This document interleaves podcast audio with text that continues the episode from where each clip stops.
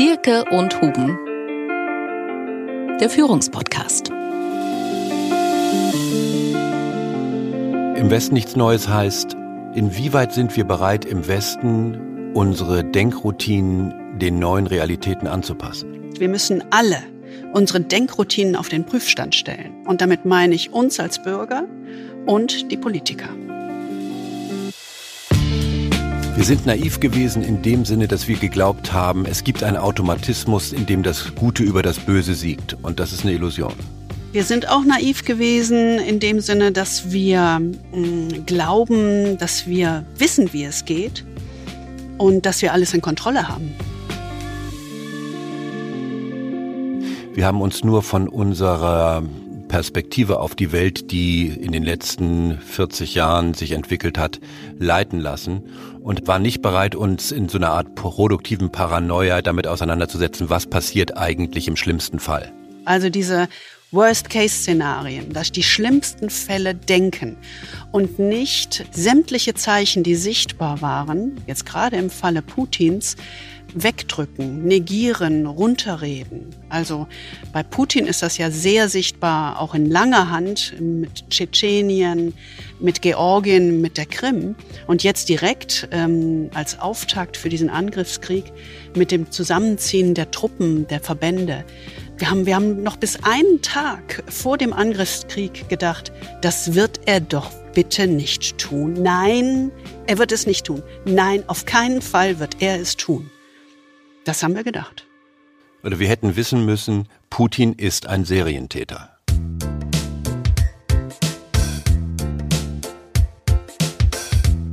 Der Führungspodcast mit Anke Huben und Kai Dierke. Wir freuen uns sehr, dass Sie wieder dabei sind, wenn es darum geht, Führung mit etwas anderen Augen zu sehen. Diese Woche war wieder eine sehr schwere, verstörende und erschütternde Woche. Ich glaube, das geht uns allen so und jeder ist erschüttert so auf seine eigene Weise.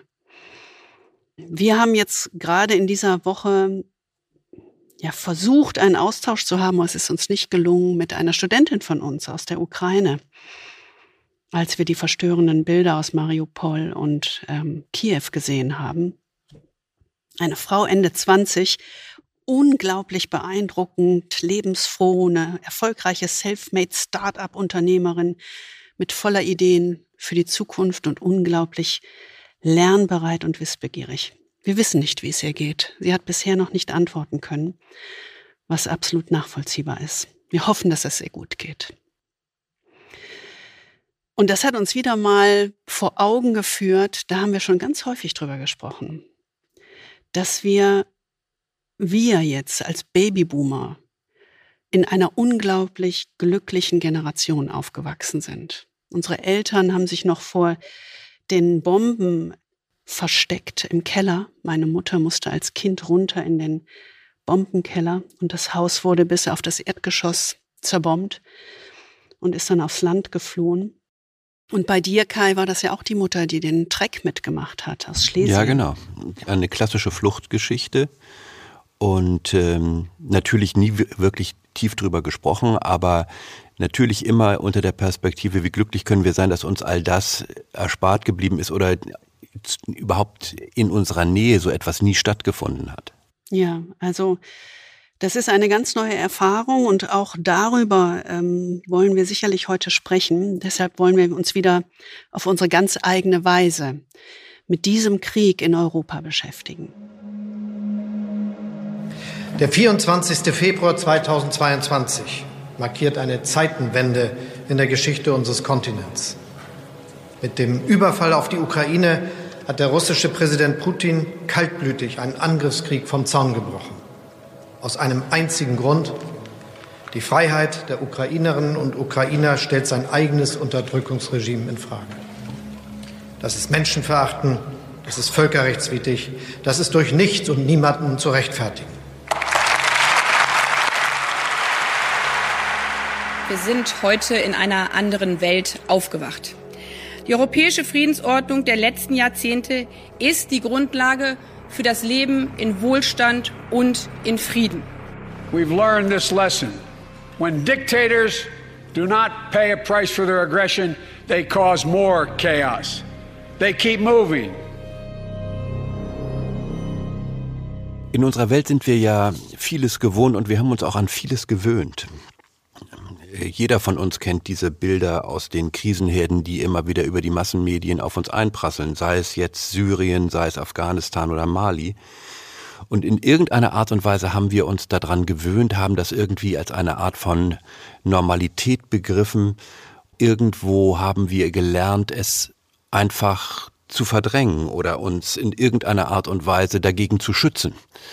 Also wir müssen ehrlich sein und sagen, Krieg ist nicht etwas total Außergewöhnliches in unserer Welt, nur wir haben die Augen nicht aufgemacht und es war eben immer, Gott sei Dank in Anführungsstrichen, weit genug von uns entfernt, äh, um uns nicht wirklich emotional ins Ungleichgewicht zu bringen. Wenn das aus den täglichen Nachrichten ist, ist es ist es irgendwie dann auch aus dem Sinn. Ne? Ja, genau. Ich meine, das bei Afghanistan ist so ein klassisches Beispiel. Absolut. Da, das war natürlich in dieser furchtbaren Zeit im Sommer täglich intensivst in den Nachrichten. Wer denkt denn heute noch daran? An die Afghanen, die zurückgeblieben sind. Aber dieser Angriffskrieg in der Ukraine ist jetzt natürlich eine ganz neue und ganz andere Dimension. Es ist Krieg in Europa zwei Stunden von Berlin, sehr nah. Wir haben eigene Kontakte in die Ukraine. Anka hat es eben erzählt. Und in dem Sinne sind wir nicht nur über die Medien äh, auf einmal sehr nah dabei, sondern wir sind wirklich involviert und keiner von uns kann wegschauen.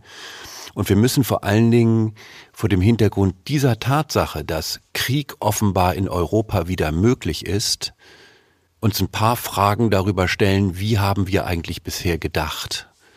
Was sind die Denkroutinen, mit denen wir auf internationale Politik und auf international politische Handelnde geschaut haben und wie müssen wir diese Denkroutinen möglicherweise verändern und ganz anders auf internationale Politik und die Handelnden schauen, als wir es bisher getan haben.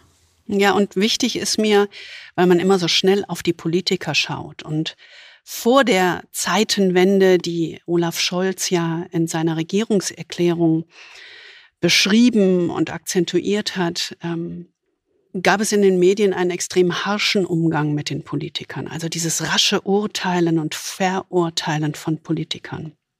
Aber ich finde, das wird der Sache überhaupt nicht gerecht, denn eigentlich müssen wir alle in den Spiegel schauen. Also es liegt uns nicht, diese Politiker zu verurteilen, weil wir haben doch genauso gedacht. Und die Frage ist, was müssen wir eigentlich neu denken? Alle, nicht nur Politiker. Gerade uns beide, also Anke und mich, berührt diese Rückkehr des Krieges in die Mitte Europas in ganz besonderer Weise. Mhm. Wir waren bis vor 25 Jahren im Grunde mit Krieg und Konflikt beschäftigt. Es war Teil unseres Lebens. Denn als wir noch Studenten waren und unsere Doktorarbeiten geschrieben haben, haben wir uns mit internationaler Politik, international, International Relations, wie man es damals nannte, und Völkerrecht beschäftigt. Ähm, wir haben an der Uni internationale Politik gelehrt und auch, wie gesagt, darüber promoviert. Und unser Schwerpunkt war Kriegsforschung oder die Befassung mit der Frage, wie entstehen Kriege zwischen Staaten. Und unser Beispiel war immer der Nahe Osten. Wir haben also darüber geforscht, wie Kriege zwischen Staaten im Nahen Osten sich entwickeln, was ist die Dynamik zwischen Staaten und zwischen politisch Führenden, die zu solchen Kriegsausbrüchen oder zu solchen Kriegen führen. Und insofern ist das eigentlich die Befassung mit Krieg und Konflikt so etwas wie unsere intellektuelle Früherziehung. Noch lange bevor wir ins Management und ins Consulting gegangen sind. Das heißt, wir hätten es eigentlich auf dem Schirm haben müssen oder wir hätten eine andere klarere Sicht auf die Dinge haben müssen, haben wir aber nicht gehabt. Wenn wir sagen Kriege im Nahen Osten, natürlich gibt es immer historisch Kriege im Nahen Osten, aber wir haben ja sogar Kriege im Nahen Osten während unserer Studienzeit erlebt. Also die Kuwait-Invasion war dort äh, sozusagen das, das aktuellste, gerade stattfindende äh, Studienobjekt, sage ich mal so. Das das fand statt. Das war nicht ein Rückblick auf irgendeine Geschichte, sondern das war ganz aktuell. Und trotzdem haben wir nicht drauf geguckt oder haben wir unseren Blick nicht verändert auf die aktuelle Situation. Das kommt natürlich wahrscheinlich auch daher, dass wir wirklich auf den Nahen Osten als etwas weit von Europa entfernt ist, geschaut haben. Und auf irgendetwas, was so etwas wie ein, tja, fast wie so ein Gefäß innerhalb der Weltpolitik ist, in der wie in einer abgeschlossenen kleinen Sphäre noch das stattfindet, was bei uns Geschichte ist. Denn ich meine, du erinnerst dich noch, ähm, als wir 1992 in Harvard waren und an diesem, an diesem Directors Seminar teilgenommen haben. Joseph Nye. Mhm. Ähm, Genau, das war eine so eine Institution damals in Harvard für junge Gastwissenschaftler, dass sie eingeladen wurden vom Director des Centers for International Affairs, also des äh, Instituts, wo internationale Politik geforscht wurde, äh, um Ideen auszutauschen äh, über die letzten äh, Entwicklungen in der internationalen Politik. Und Joseph Nye, der ist heute 85 und war damals, wie gesagt, Director und später äh, auch äh, Staatssekretär äh, äh, unter Clinton unter anderem. Der hatte damals ein ganz wegweisendes Buch geschrieben oder 1989 gerade veröffentlicht. Und das hieß äh, Bound to Lead, The Changing Nature of American Power. Also so etwas wie zum Führen bestimmt äh, oder zum Führen bestimmt die sich verändernde Natur der amerikanischen Macht. Und das war so etwas wie eine Bibel für diese neue Zeit, nachdem äh, der Kalte Krieg 1989 zu einem Ende gekommen war durch den Zerfall der Sowjetunion. Und die Kernidee von Joseph Nye war es damals, dass eigentlich die klassische Machtpolitik mit militärischen Mitteln und mit, äh, mit hartem Durchgriff an ein Ende gekommen ist und jetzt nach dem Ende der Blockkonfrontation die Zeit dessen kommen würde, was Joseph Nye als Softpower bezeichnet hat. Also im Grunde Realismus tritt in den Hintergrund, die klassische militärische Machtausübung ist ein Ding der Vergangenheit und die Zukunft gehört eigentlich den Staaten, die in der Lage sind, durch Verhandlungsführung, dadurch, dass sie andere überzeugen und Einfluss ausüben in sehr viel weicheren Formen der Macht, denen gehört die Zukunft. Und das war damals schon in irgendeiner Art und Weise, das ging uns damals nicht auf, aber war damals schon irgendwie etwas, ja, nicht so wirklich realistisch, weil zum gleichen Zeitpunkt äh, brachen die jugoslawischen Nachfolgekriege aus. Und ich erinnere noch, wir waren in den USA und schauten mit völliger Beklemmung, wie äh, die NATO äh, in den Jugoslawienkriegen intervenierte. Aber für uns war das damals und auch für die Studenten, die mit uns damals da waren, für uns war das so etwas wie so eine Art fernes historisches Wetterleuchten, so wie ein letztes mhm, Zucken ja. dieser Machtpolitik. Aber die Zukunft, da waren wir alle überzeugt damals, 1989, 91. Die Zukunft würde im Grunde eine Zukunft sein, in der Militärmacht keine Rolle spielen würde und alles mit Verhandlungen und mit äh, friedlichen Mitteln gelöst werden würde. Und wir hätten es auch aus einem anderen Grund besser wissen müssen, weil wir uns in, mit den Nahostkonflikten immer in einer ganz besonderen Weise beschäftigt haben. Also immer in einem holistischen, ganzheitlichen und langfristigen Blick. Das stimmt. Ich nenne das jetzt, also systemisch sagt man immer so äh, theoretisch, aber äh, es ist eigentlich wie so ein Zwiebelschalenprinzip. Ne? Du betrachtest Konflikte im Nahen Osten ja niemals isoliert, um sie zu verstehen. Du fängst immer von außen an, an der äußeren Zwiebelschale. Du guckst dir das nebeneinander potenziell aggressiver Staaten an, über die Historie von Verletzungen, von Kränkungen, über die Wunschträume eines arabischen Nationalismus, der weit über das eigene Staatsgebiet hinausgeht. Also damals war das ach, in den 50er, 60er Jahren Gamal Abdel Nasser in Ägypten, dann später viel schlimmer Saddam Hussein. Das ist sozusagen die erste Zwiebelschale, dieser arabische Nationalismus, dieses, dieses äh, Reichsdenken. Das zweite waren diese multilateralen Beziehungen, die geprägt waren von einer Vielzahl von historischen, ethnischen und religiösen Konflikten, die für die aktuelle Machtausübung instrumentalisiert wurden. Auch das ein extremes Gemisch, eine extreme Komplexität, und dann die inneren Instabilitäten der beteiligten Staaten, die sozusagen, da war das Wort immer die Externalisierung interner Konflikte. Also das nach außen also tragen. Im das Grunde. nach außen tragen, was bei Putin jetzt auch ja ähm, sozusagen beschrieben wird ähm, oder angesprochen wird. Und dann die Person des Aggressors mit der persönlichen Historie, die wir ja in unserem letzten äh, Podcast jetzt mit Wladimir Putin sehr explizit beschrieben haben. Wir hatten eigentlich die Brillen da. Ne? Wir, ja. also wir, wir hätten wenn wir mit den, mit den Brillen, die wir im Studium gelernt haben, auf diese Situation geschaut hätten, vor der wir jetzt stehen, wir hätten es eigentlich kommen sehen müssen oder können. Ne? Ja, das Verrückte ist ja, im Nahen Osten war dieser Blick immer völlig klar und immer präsent. Mhm. Aber im Falle Putins war auch bei uns der Blick irgendwie verstellt. Und ich weiß nicht, warum denn eigentlich? Also ich meine, das hat sich so lange aufgebaut. Wir haben Tschetschenien gesehen, wir haben Georgien gesehen, wir haben die Krim-Annexion gesehen. Alle Zeichen waren da. Und trotzdem hat man immer noch wieder versucht, das Verhalten zu erklären, anstatt das in diesem Gesamtkontext zu deuten. Ja, ich glaube ja, dass das ist so eine Art eurozentrische Arroganz. Mhm. Also die, die Vorstellung, dass ja im Nahen Osten und in Asien und so weiter, da kann es noch sein, dass Völker aufeinanderschlagen.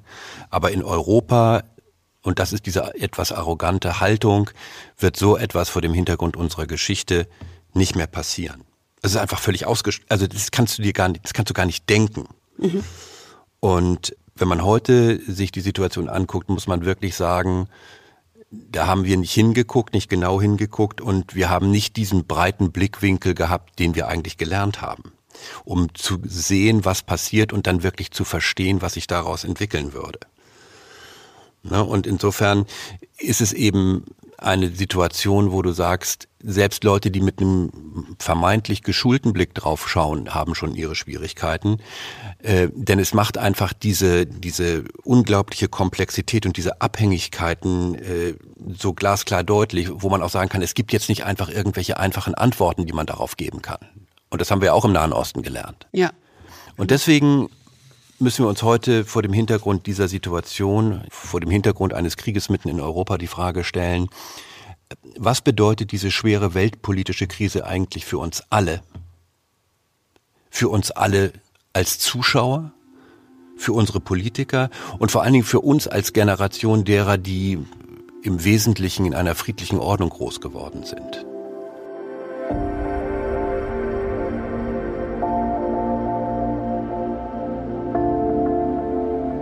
Was müssen wir alle und natürlich auch unsere Politiker, also unsere ganze Generation neu lernen.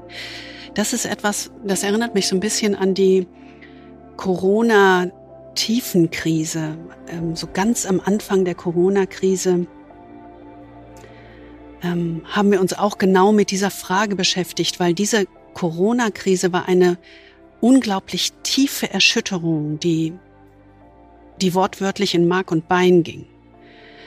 Es gibt nur wenige Krisen von diesem Ausmaß, die einen so tief erschüttern, die einen so komplett aus dem eigenen Denkmuster rausstoßen mit aller Gewalt. Also wenn ich drauf gucken würde, würde ich immer sagen, es sind so wahrscheinlich drei, drei große Krisen, die mich die bei mir so ein bisschen das ganze Koordinatensystem durcheinander gebracht haben. Das erste war sicherlich 9-11.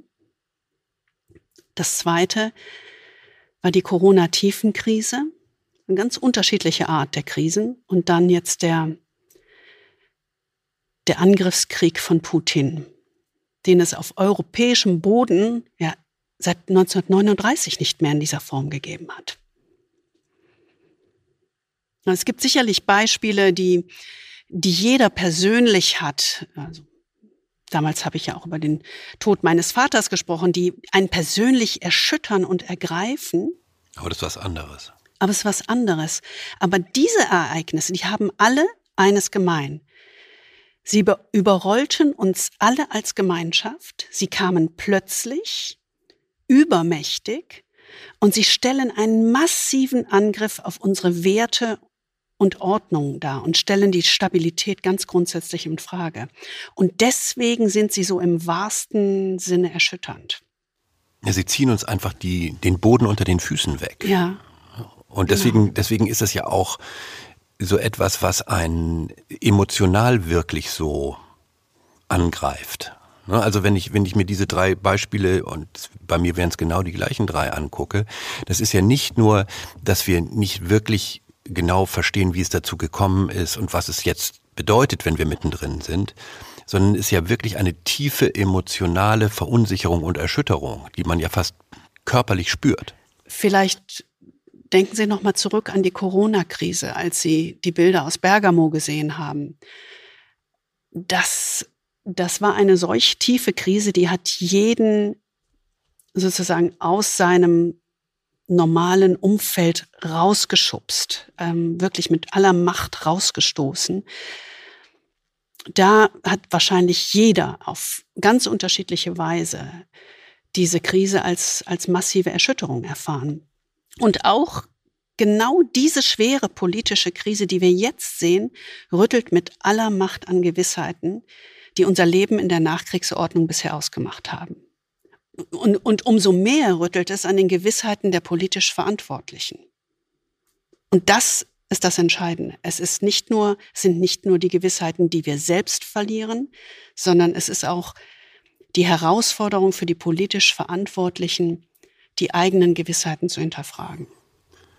Deshalb müssen wir uns in diesem Podcast eben genau diese Frage stellen. Auf welchen Gewissheiten haben wir und unsere politischen Führungskräfte ihr bisheriges Handeln eigentlich aufgebaut? Und zweitens, wie müssen sie damit umgehen, dass diese Gewissheiten eben keine mehr sein können, dass diese Gewissheiten ihre Tragfähigkeit verloren haben? Denn wenn wir da drauf schauen, dann kann man wahrscheinlich sagen, es gibt so drei Gewissheiten, die durch diesen Krieg grundsätzlich erschüttert worden sind. Und das sind Gewissheiten, auf die wir unser Denken und unser Handeln aufgebaut haben. Das heißt, wir müssen, um das zu verstehen, was das eigentlich in der Tiefe bedeutet, zunächst erstmal über unser eigenes Denken nachdenken. Also die erste Gewissheit ist ganz klar die, die Fortschrittsillusion. So dieses Denken im Kopf. Wir sind vorn und alle werden uns folgen. Das ist so eine dieser, dieser politischen Denkroutinen, die sich sicherlich seit dem Zweiten Weltkrieg ganz stark in allen unseren Köpfen manifestiert hat. Vielleicht sogar schon länger, ne? Ja. Aber in anderer Weise. Ja, die Idee dahinter ist ja, hinter dieser geschichtlichen Fortschrittsillusion, dass Fortschritt der natürliche Gang der Dinge ist.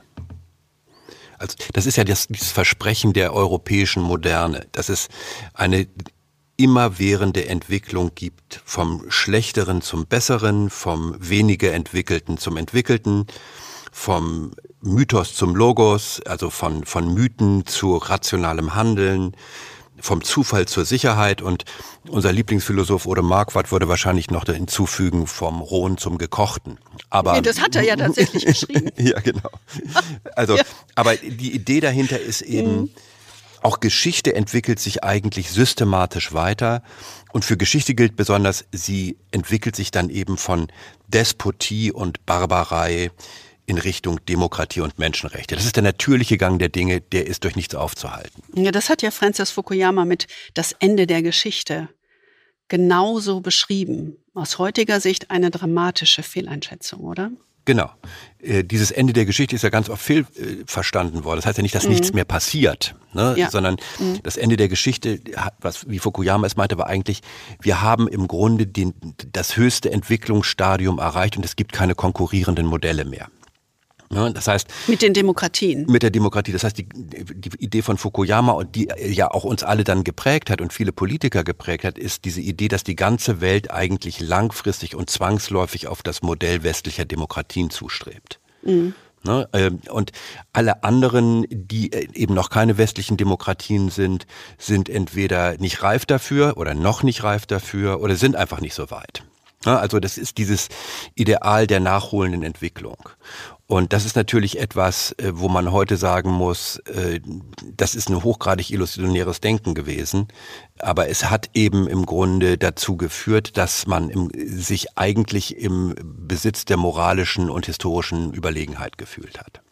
Das ist diese, diese moralische Überlegenheit plus westliche Arroganz. Das Bewusstsein, auf der richtigen Seite der Geschichte zu stehen. Und das hat natürlich zu dieser Überlegenheitsposition geführt äh, des Westens, äh, zu urteilen und zu verurteilen, wenn jemand nicht äh, sich diesem Modell anpassen will. Äh, es weist dem anderen eben im Grunde den Platz zu, der nicht auf Augenhöhe ist. Also die haben es entweder noch nicht verstanden oder sie sind noch nicht da. Und, und, und diese, diese Geringschätzung, sowohl moralisch als auch politisch, führt eben auch zu Unterschätzung. Ja, also wenn man sagt, alle anderen sind eigentlich keine Modelle, die irgendwie äh, historischen Wert haben, sondern im Grunde sind das nur Übergangsstadien und die sind einfach noch nicht da, dann führt das natürlich auch zu so einer Verachtung und zu so einer Unterschätzung. Ja, und, und so Entwicklungen, die wir auch in Russland beobachtet haben unter Putin, wenn wir ganz ehrlich sind, die ersten Anzeichen haben wir dann doch irgendwie so belächelt oder so abgetan. Wir haben doch nicht gesagt, das kann noch mal ganz umkippen. Das kann noch mal in eine ganz andere Richtung gehen. Das war wie so eine Anomalie, wo ich sage, das wird sich dann schon wieder geben. Genau. Weil wir genau dieser, diesem Fortschrittsgedanken gefolgt sind. Es wird immer besser. Wir haben natürlich auch gedacht, im Grunde ist dieser ganze, wenn man es jetzt auf diesen russischen Imperialismus, dieses, dieses Großmachtstreben von Putin äh, mal konzentriert. Wir haben natürlich immer gedacht, äh, das ist völlig irrational, das kommt aus irgendwelchen historischen Kränkungen oder, oder Putin ist paranoid. Nur das hilft ja nicht. Also selbst wenn wir sagen, ein Politiker dürfte eigentlich keine Kränkungen haben, sondern müsste Interessen vertreten, oder wenn wir sagen, Putin ist paranoid, und das haben wir in dem einen Podcast auch getan, dann müssen wir ja trotzdem sagen, wenn ein völlig irreales Weltbild reale Konsequenzen hat, dann ist es eben real. Mhm. Ja, also mhm. Äh, und dann das ist damit, damit umgehen. Nicht, genau, ja. also man kann es nicht als irreal abtun, sondern man muss genau, sondern man muss einfach sagen, wenn es irreal ist, aber reale Konsequenzen in Form von 180.000 Soldaten an der Grenze zur Ukraine hat, dann ist es egal, wie irreal es ist. Es hat real, Konsequenzen in der realen Welt und wir müssen uns darauf vorbereiten und können nicht glauben, dass es einfach weggeht. Und das haben wir getan.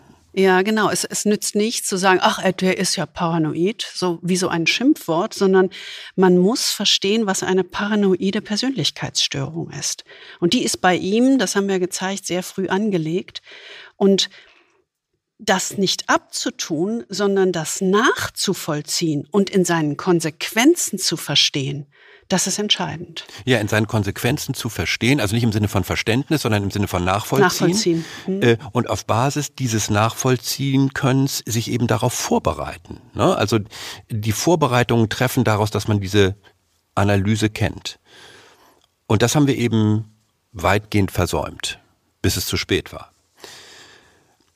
Aber insofern haben natürlich Historiker recht, die so ein bisschen, wie soll ich sagen, so ein bisschen pessimistischeren Blick auf den Fortschritt haben. Ne? Also zum, diese berühmte Historikerin Barbara Tuchman, die amerikanische äh, Historikerin und Pulitzerpreisträgerin, die hatte ja genau schon vor in den 80er Jahren, glaube ich, diesen Blick. Das war eines der ersten Bücher, die ich völlig fasziniert aufgesogen habe und die ich seitdem immer wieder lese, also 40 Jahre jetzt mittlerweile. Und dieses Buch hatte den schönen Titel Die Torheit der Regierenden von Troja bis Vietnam. Also die hat das über die ganze, sozusagen über mehrere Jahrhunderte. Genau, über die ganze solche, Geschichte hat, hat, ja, hat äh, Tuchman solche Geschichten äh, oder äh, geschichtliche Ereignisse angeguckt und hat gesagt, auf Basis dieser zehn Beispiele, die sie da, glaube ich, aufgearbeitet hat, gemessen an dem, was Wissenschaft und Technik in der Moderne an Fortschritten gemacht haben, ist der moralisch und politische Fortschritt der Menschheit vernachlässigbar. Also ein ganz, ganz nüchternes und, und, und fast pessimistisches Weltbild. Und das kannst du heute nicht nur bis Vietnam ziehen, sondern bis Ukraine. Das ist genau das. Das wird immer wiederholt. Es kommt immer in Schleifen wieder. Also Herrschende, das ist ja ihr Kern, ihre Kernaussage, Herrschende lernen nichts aus der Geschichte. Und das wirklich Schlimme ist, sie sind sogar bereit, gegen eigene Interessen zu handeln. Mhm oder das, was andere als ihre Interessen äh, wahrnehmen würden. Also von Barbara Turkmann gibt es diesen schönen Begriff Woodenheadedness. Ja, Holzköpfigkeit. Holzköpfigkeit, genau. Die, die Holzköpfigkeit der Regierenden, der Herrscher. Das ist sicherlich eine große Umkehr in dem, wie man auf Geschichte schaut. Nicht dieser Optimismus äh, ist mehr das, was uns eigentlich leiten muss, sondern eher der Pessimismus ist es, um auf der sicheren Seite zu sein. Und das ist natürlich eine ganz bittere Lehre für uns alle. Dieser mhm. Fortschritt ist eben nicht linear. Also Fortschritt ist nicht unumkehrbar. Es gibt diese, diese Perspektive, die man auf Geschichte haben muss, die heißt, historisch gesehen ist nichts unverlierbar. Nicht mal Frieden und Freiheit, wie wir im Augenblick lernen. Historisch gesehen ist nichts unverlierbar. Und das ist eine Illusion, der wir wo wir genau das Gegenteil geglaubt haben. Wo wir gesagt haben oder gedacht haben, es geht immer weiter. Es entwickelt sich immer fortschrittlich weiter, noch mit diesem besonderen Zweig in Richtung westlicher Demokratien. Und zwar automatisch. Ne? Und, und wir lernen eben, wenn historisch gesehen nichts unverlierbar ist, dann müssen wir uns mit dem Gedanken abfinden, dass es unseren persönlichen Einsatz braucht und dass es auch mit Kosten, jetzt nicht nur finanzieller Art, sondern auch mit emotionalen und sonstigen Kosten verbunden ist. Mhm. Also das ist die erste Gewissheit, von der wir uns alle als Nachkriegsgeneration verabschieden müssen. Ob wir nun Politiker sind oder ganz normale Bürger, es wird eben nicht alles besser in Richtung Demokratie. Historisch gesehen ist alles immer verlierbar. Und wir sind eben nicht vorn und alle werden uns folgen.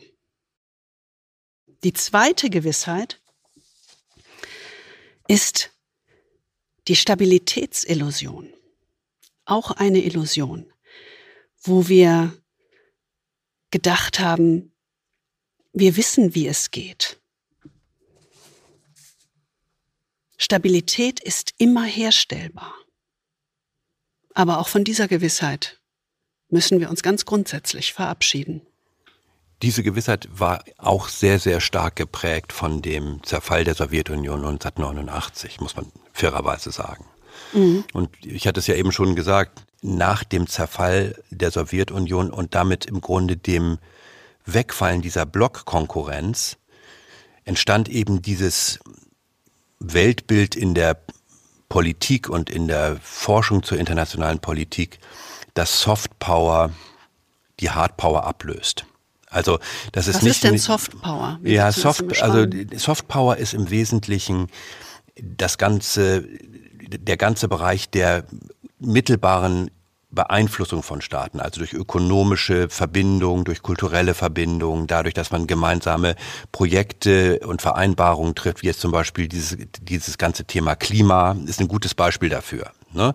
Also die Idee war im Grunde, dass äh, diese Formen, die eher auf Win-Win-Situationen setzen, also nicht ein Staat gewinnt auf Kosten des anderen, sondern es können eigentlich, wenn sie, wenn die Verhandlungen nur gut genug sind und die Ergebnisse nur gut genug sind, können eigentlich alle daran gewinnen.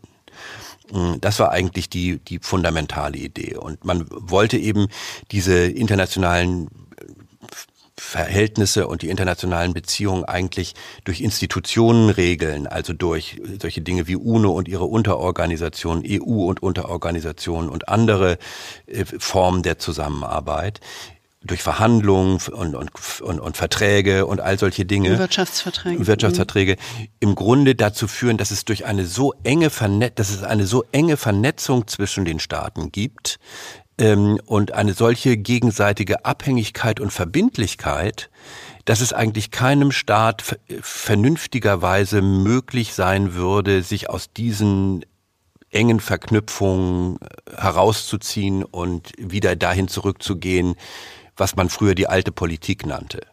Also die alte Politik, diese, diese Politik des Realismus, die sagt, Staaten haben Interessen und die werden durch militärische Macht durchgesetzt. Und du musst auf gegenseitige Abschreckung setzen. Genau damit du eine Balance hast. Genau und und und, und Gleichgewicht. Genau und ja, genau, genau, und mit und, und mit 1989 war dieses Modell eigentlich beerdigt äh, mhm. äh, intellektuell und das Modell der dieses Neorealismus, also dieser Softpower-Politik, ähm, war äh, im Grunde etabliert und es und die Grundidee war eben natürlich Staaten haben Interessen, völlig klar, aber diese Interessen können immer und immer wieder auf Basis von Verhandlungen und Beziehungen zum Nutzen beider Seiten ausgeglichen werden. Und das ist eben der fundamentale Unterschied zu dem, was früher der Realismus bezeichnet hat. Ja, genau. Aber es hat diesen Touch, den wir jetzt gerade eben auch schon gesagt haben, wo wir gesagt haben, das Ende der Geschichte ist die Demokratie. Und hier hat es eben auch einen, eine Färbung. Ne? Genau. Es ist, eine, es ist genau eine Färbung, äh, die auch wieder von dieser gewissen westlichen, ich will nicht sagen Arroganz, aber doch diesem etwas übersteigerten Selbstbewusstsein geprägt gewesen ist. Die, die den Blick vernebelt hat. Das ist ja, das ist ja, das ist ja okay, solange es den Blick nicht vernebelt, aber das ist ja das Problem. Genau, es vernebelt okay. den Blick und es negiert vor allem eine ganz, ganz entscheidende Tatsache. Es gibt offensichtlich Ideologien oder Denkmodelle, und aus diesen Denkmodellen äh, leiten sich auch konkrete Machtinteressen ab, die eben unverhandelbar sind. Also wo es eben nicht eine gemeinsame Win-Win-Situation gibt, sondern die sind so unbedingt in ihrem Anspruch, dass die Staaten bereit sind, äh, die diesen Ideologien folgen, sich aus dieser Verbindung und aus diesen Netzwerken zu lösen. Und es gibt eine Reihe von Beispielen. Dieser russische Imperialismus, dieser Wiedererstehende ist ja nur ein Beispiel. Ein noch fast dramatischeres Beispiel ist dieser chinesische Imperialismus oder dieser, dieser chinesische Vorherrschafts- und Dominanzdrang. Und auch den islamischen Fundamentalismus. Ist genau, genau, ist auch so, ein, ist auch so eine Ideologie, so ein, so ein Gedankengebäude, das im Grunde also sagt. Absolut apodiktisch, ähm, unverhandelbar. Unverhandelbar ja. und oftmals auch eben mhm. explizit gegen die westlichen Werte gerichtet. Ja. Ne? Und, und diese, diese Form von Ideologien, die führen eben dazu, dass diese Staaten, die dann teilweise trotzdem Wirtschaftsbeziehungen aufnehmen zum Rest der Welt, dass diese Wirtschafts- und Vertragsbeziehungen aber eben am Ende nichts anderes sind als taktische Zugeständnisse. Es ist also mhm. kein wirklicher Frieden auf Basis gemeinsamer Werte und so weiter, sondern es ist eigentlich ein taktisches Zugeständnis, um sich in eine Situation zu bringen, in der, in der bestmöglichen Situation dann die Verhältnisse umzukehren. Und genau das ist das, was wir im Augenblick eigentlich erleben. Ja, weil kleinste Kompromisse ja auch aus Sicht ähm, dieser herrschenden Politiker den Virus der Demokratie einschleppen könnten das und kommt damit noch hinzu. den finalen Machtverlust bedeuten könnten. Ne? Deswegen ist eben genau die Grundlogik dieser Staaten keine Kompromisse, sondern zur Not maximale Konfrontation bis hin zur Verweigerung des Dialogs. Und das ist ja das, was wir im Augenblick genau sehen. Ja, das hat der Sigmar Gabriel, der frühere Außenminister so schön formuliert. Europa ist für Putin Objekt von Verhandlungen, nicht Subjekt. Ja. Also eine völlige Verdrehung der Perspektive. Und das Kernproblem ist natürlich, wen hast du dann an der Seite Europas stehen? Im Moment ist es Joe Biden, aber das kann sich ja durchaus ändern. Also das ist die zweite Gewissheit, die Stabilitätsillusion. Alles ist verhandelbar, und wir wissen, wie es geht. Ne, das ist die zweite Gewissheit, von der wir uns in unserem Denken verabschieden müssen und von dem sich auch Politiker in ihrem Denken verabschieden müssen. Das ist eine harte, eine harte Lernerfahrung. Aber es gibt noch eine dritte, auf die wir auch noch kurz eingehen wollen, eine dritte Gewissheit, die natürlich auch damit zusammenhängt. Das ist die Kontrollillusion. Auch von der müssen wir uns verabschieden, denn die Kontrollillusion sagt eigentlich, wir durchschauen alles und wir haben es im Griff. Davon kann man ja nur nicht mehr reden, oder? Nein, also es gibt ja diesen diesen Begriff, den das amerikanische Militär mal geprägt hat, VUCA, ja, V-U-C-A im, im Englischen und V-U-K-A im Deutschen, also für volatil, unvorhersehbar, komplex und ambig, also im Grunde undurchschaubar. Ja, vieldeutig. Mhm. Und das ist ja das, wie sich die Welt für, aus militärischer Sicht auch nach der Blockkonkurrenz nach 89 äh, darstellte.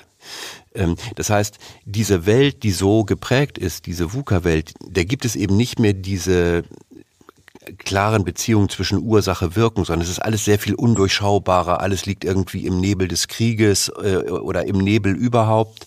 Und alles ist voneinander abhängig, sowohl wirtschaftlich, politisch. Und es ist eben eine sehr, sehr unsteuerbare Konstellation. Und in dieser, in dieser Welt muss natürlich Kontrolle eine Illusion sein. Also du kannst nur das Beste aus der Situation machen, aber du kannst dir niemals sicher sein, dass du wirklich Kontrolle darüber hast, was passiert das ist eben etwas, was sich im Westen nur sehr zögerlich durchgesetzt hat. Der, der Westen lebt eigentlich politisch, wenn es um die globale Politik geht, eigentlich immer noch so ein bisschen in der Welt des 20. Jahrhunderts. Ne, also dieses, oder 20. Jahrhunderts, der zweiten Hälfte des 20. Jahrhunderts. Die, die USA sind der Weltpolizist, der im Grunde wie das Römische Reich überall irgendwelche Prokonsule in ihren, in den Kontinenten und seine Garnisonen und Forts verteilt hat. Das ist immer noch ne? im Kopf, absolut. So, und, mhm. und, und hat im Irak und Afghanistan, Syrien und Libyen und so weiter, er hat ja überall nicht funktioniert.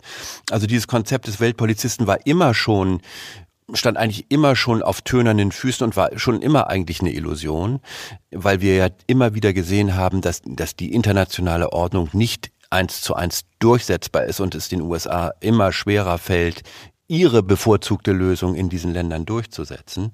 Aber wir haben immer noch gedacht, irgendwie ist da noch so eine Art Restkontrolle. Also wir haben drei Illusionen oder drei Gewissheiten, von denen wir uns verabschieden müssen. Die Fortschrittsillusion, alles wird besser in Richtung Demokratie,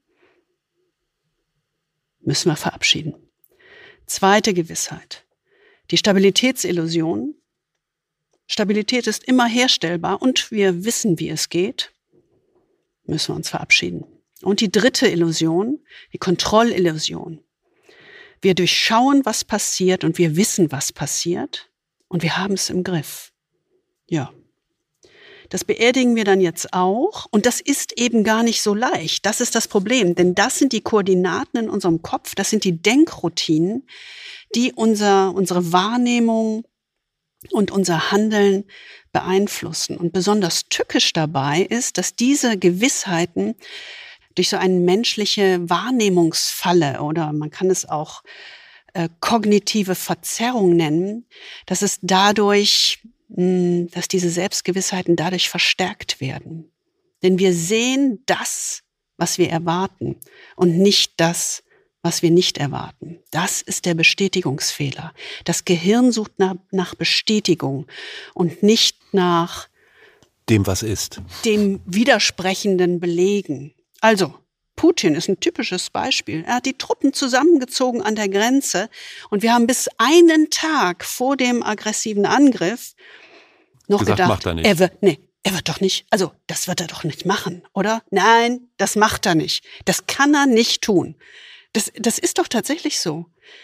Und das ist dieses Disconfirming Evidence. Da, das, sich darauf zu fokussieren und der Realität ins Auge zu schauen, ist die einzige Hilfe, das einzige Mittel, diesem Bestätigungsfehler, dem wir alle als Menschen unterliegen, nicht zu erliegen, sondern dagegen zu gehen. Und das ist ein, das ist ein, ein unheimlich wichtiger Punkt. Und du hast ja immer, wenn wir das in unserer Arbeit manchmal verwenden, äh, hast du ja immer diese schöne Frage, die du dann den Managern stellst. What else can be true? Ja. Ja, also was, was kann, was ist das andere, was wahr sein könnte? Um eben diese, diesen Bestätigungsfehler auszuhebeln. Ja, genau. Es ist, du musst einfach, also sozusagen, wenn du nichts tust, aktiv in deinem Denken, dann bleibst du in diesen Denkroutinen und dann bist du auf dem Haken des Bestätigungsfehlers. Du musst dich selbst zu diszipliniertem Denken zwingen. Mit der Frage, what else can be true? Und wirklich dein, was man in der emotionalen Intelligenz sagt man immer, die erste Regel der emotionalen Intelligenz ist Reality Testing. Genau. Und, und dieses Reality-Testing fällt natürlich schwer, je mehr wir darauf geeicht sind, diese bestätigenden Informationen immer wieder aufs Neue zu suchen und dann auch zu finden.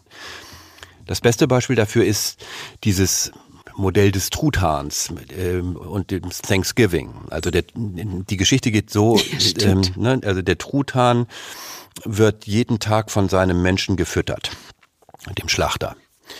Und natürlich, dadurch, dass er jeden Tag Futter bekommt und äh, gut behandelt wird und äh, jeden Tag ein bisschen zunimmt, fasst der Truthahn natürlich Vertrauen und hat natürlich ja auch allen Grund zu glauben, dass der Mensch sein Freund ist. Schließlich füttert er ihn und er behandelt ihn gut äh, und es ist ja alles in Ordnung. Und der Truthahn hat jeden Tag mehr Grund zu glauben, dass der Mensch sein Freund sei.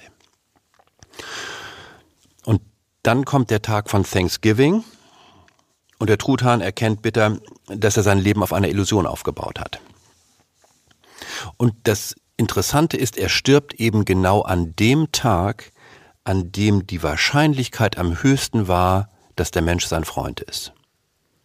Tja, also, wir müssen an den Truthahn denken, um mhm. uns aus diesen Illusionen zu befreien. Also der will man ja nun nicht werden.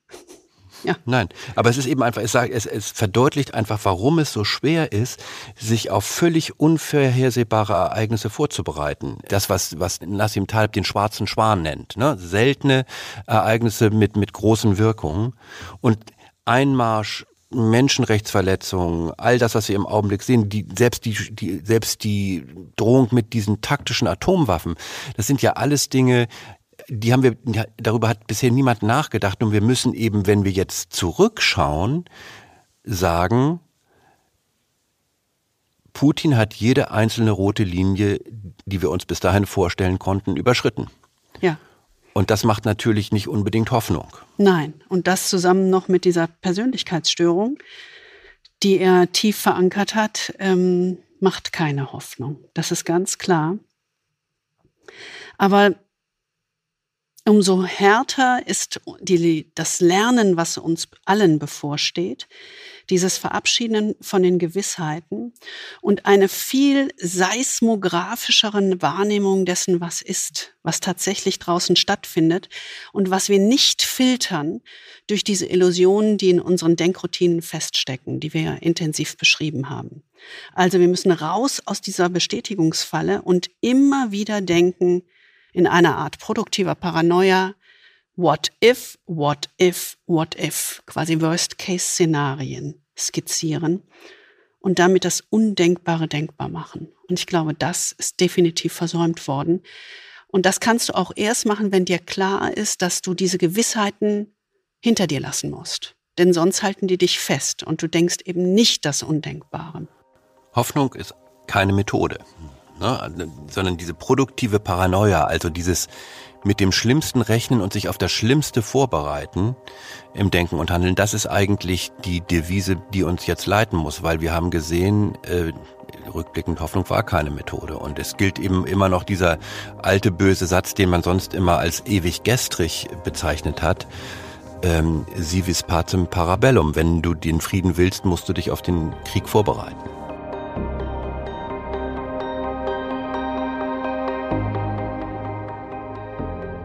Also genau dieses ähm, Verabschieden von unseren liebgewonnenen Denkroutinen, hm, das trifft auf alle Phasen einer Krise zu. Wir haben uns jetzt ganz intensiv oder man fokussiert, weil wir jetzt auch gerade in dieser Umbruchphase sind, äh, der Krise zwischen der Vorbereitungsphase und der Akutphase, in der wir uns im Moment befinden. Das trifft natürlich darauf zu, es trifft aber auch noch auf die dritte Phase zu.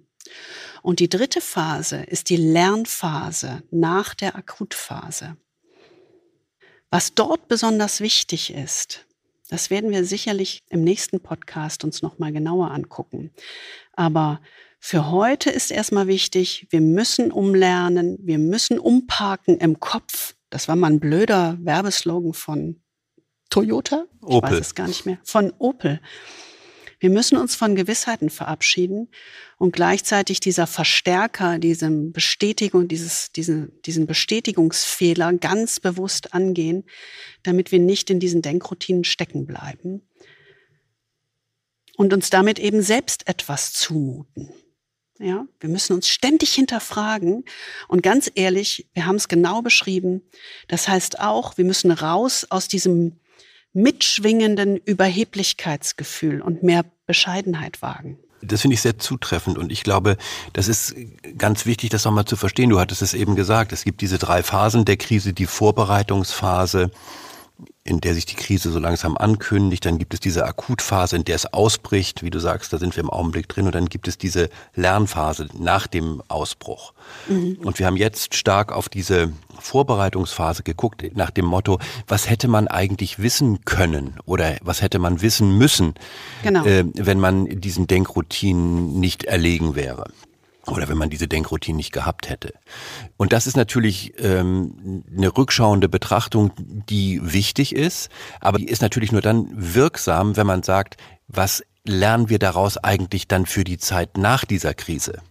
Also wie können wir uns eigentlich auf eine neue Realität einstellen, ohne dass wir die Risiken haben, dass wir in diese alten Denkroutinen wieder zurückfallen, nur weil die akute Krise vorbei ist. Ja, das, ja, das ne? Spannende ist ja, dass wir in dieser, äh, gerade in dieser Phase nach der Akutphase, wenn wir auf große politische Krisen gucken, dann sehen wir ganz häufig, dass sowohl es schwierig ist für die Politiker, aus den Denkroutinen rauszugehen, aber auch aus den Verhaltensroutinen. Genau. Und genau das wollen wir mal auf den Prüfstand stellen im nächsten Podcast. Was müssen Sie nicht nur anders denken, sondern wie müssen Sie auch nach der Akutphase mit Krisen anders umgehen?